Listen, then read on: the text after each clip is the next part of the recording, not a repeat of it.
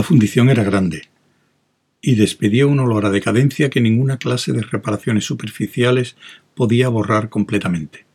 Estaba vacía y en un estado de quietud muy poco natural, como debía ocurrir cuando acudían el Comodoro y su corte. Mallow había colocado el lingote de acero entre dos soportes con afectada indiferencia. Había tomado el instrumento que Tuer le alargó y asía el mango de piel.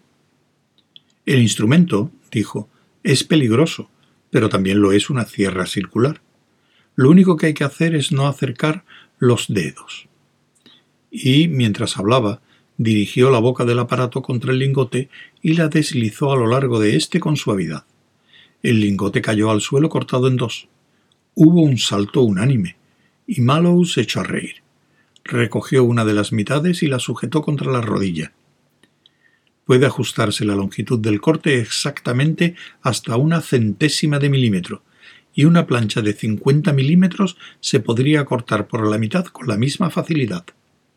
Si ha comprobado la profundidad deseada, puede poner el lingote de acero sobre una mesa de madera y cortar el metal sin rayar la mesa.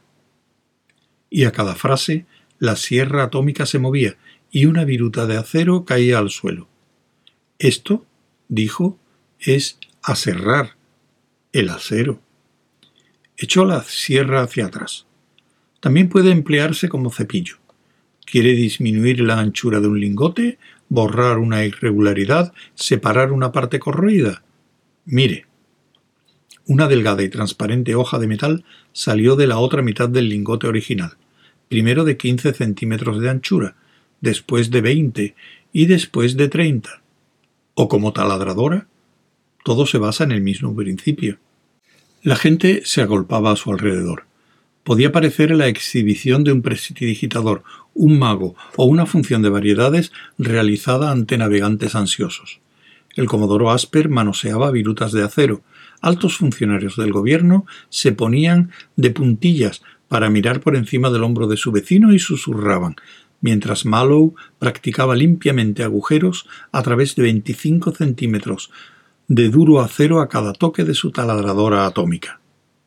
Solo una demostración más, que alguien traiga dos pequeños trozos de tubo.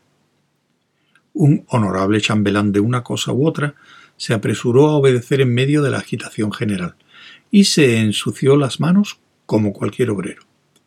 Malou las mantuvo en posición vertical y cortó los extremos con un solo golpe de la sierra, y después unió los tubos, por los extremos recién cortados, y fue un solo tubo.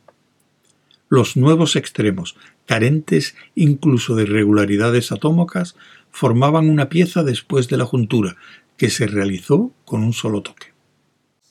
Los nuevos extremos, carentes incluso de irregularidades atómicas, formaban una pieza después de la juntura, que se realizó con un solo toque. Entonces Mallow miró a sus espectadores, pronunció una palabra y se interrumpió. Sintió una profunda opresión en el pecho y el estómago se le puso rígido y frío. Los propios guardaespaldas del, del Comodoro, en la confusión, habían logrado situarse en primera línea, y Mallow por primera vez pudo ver las extrañas armas portátiles con todo detalle.